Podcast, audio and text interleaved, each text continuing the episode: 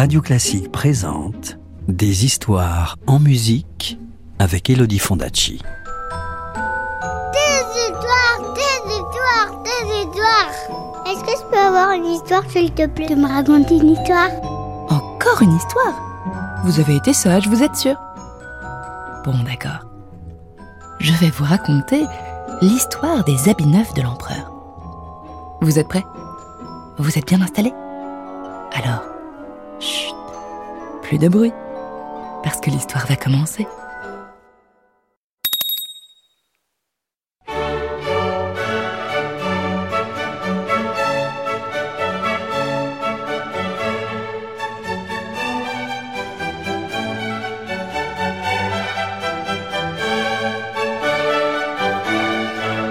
Il y a fort longtemps, vivait un empereur qui aimait plus que tout les habits neufs, à tel point qu'il dépensait tout son argent pour être bien habillé.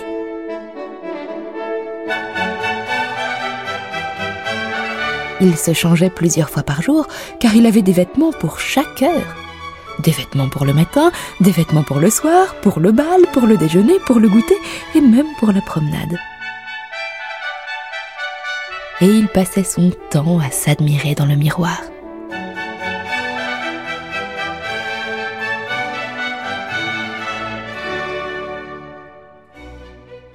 Beau jour, deux coquins arrivèrent dans son royaume.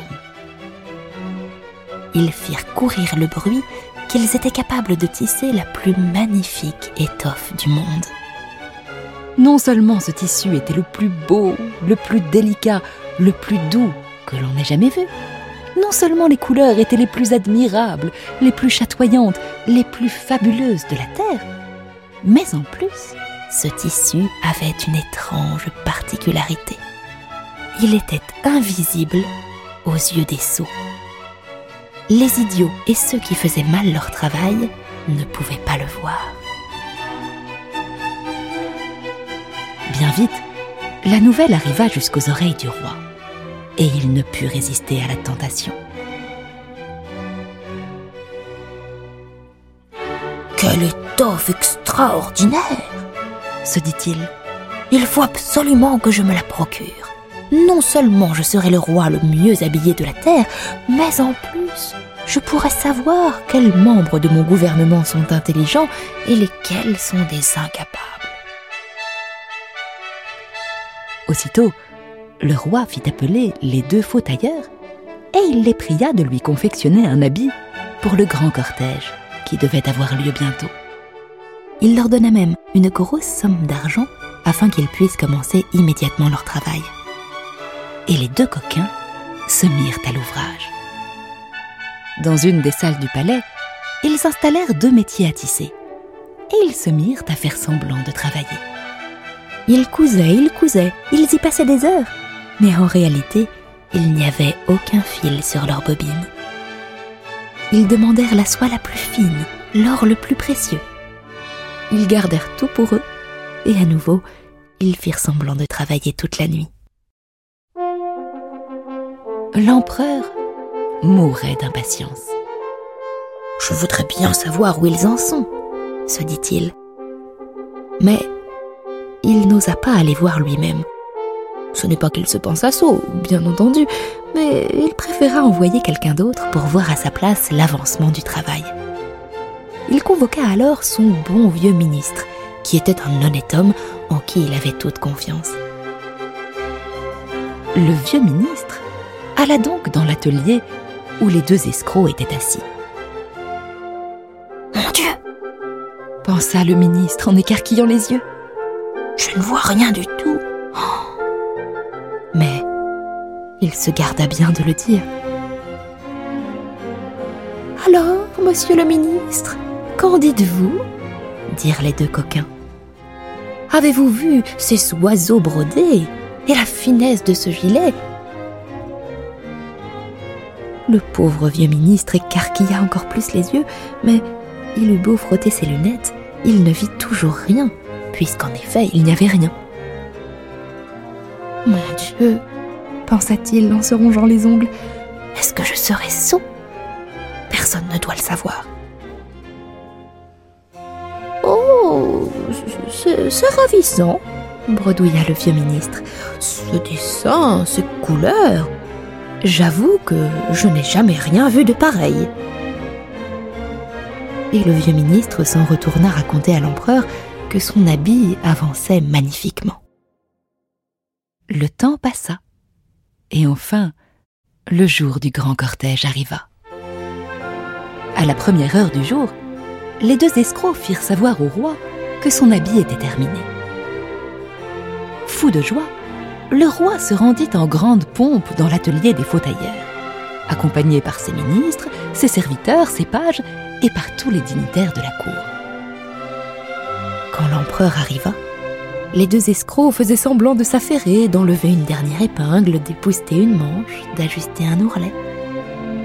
Ils s'inclinèrent devant le roi jusqu'à terre et ils feignirent de lui présenter son habit. Qu'en dites-vous, Majesté? dirent-ils avec fierté. Voici le pantalon, voici la veste, voici le manteau.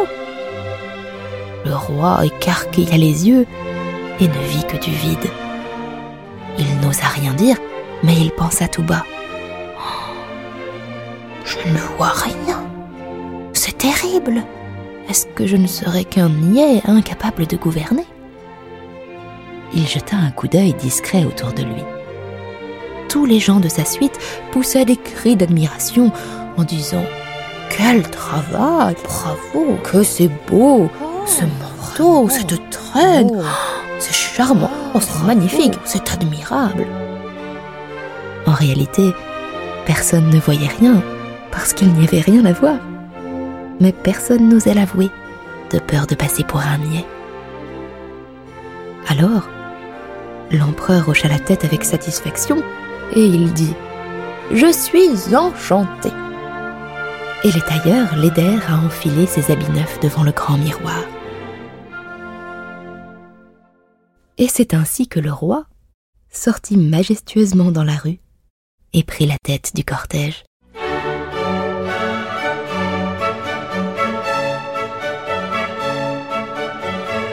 Sur son passage, les gens joignaient les mains et poussaient des cris d'admiration.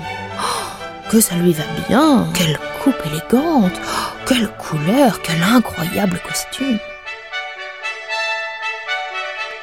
Mais soudain, on entendit dans la foule la voix d'un petit garçon.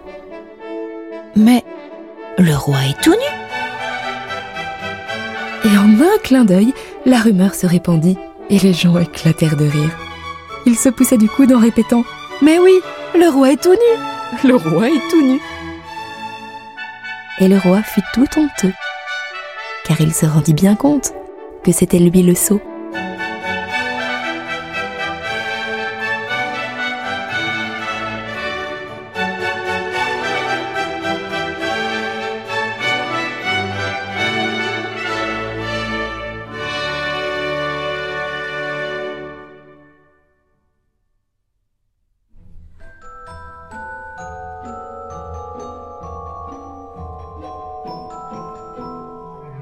C'était Les habits neufs de l'empereur, un conte d'Andersen, adapté et raconté par Elodie Fondacci sur la Water Music de Handel. Retrouvez les plus belles histoires en musique en livre CD aux éditions Gauthier Langros et tous les contes d'Elodie Fondacci en podcast sur radioclassique.fr. Radio Classique, des histoires en musique.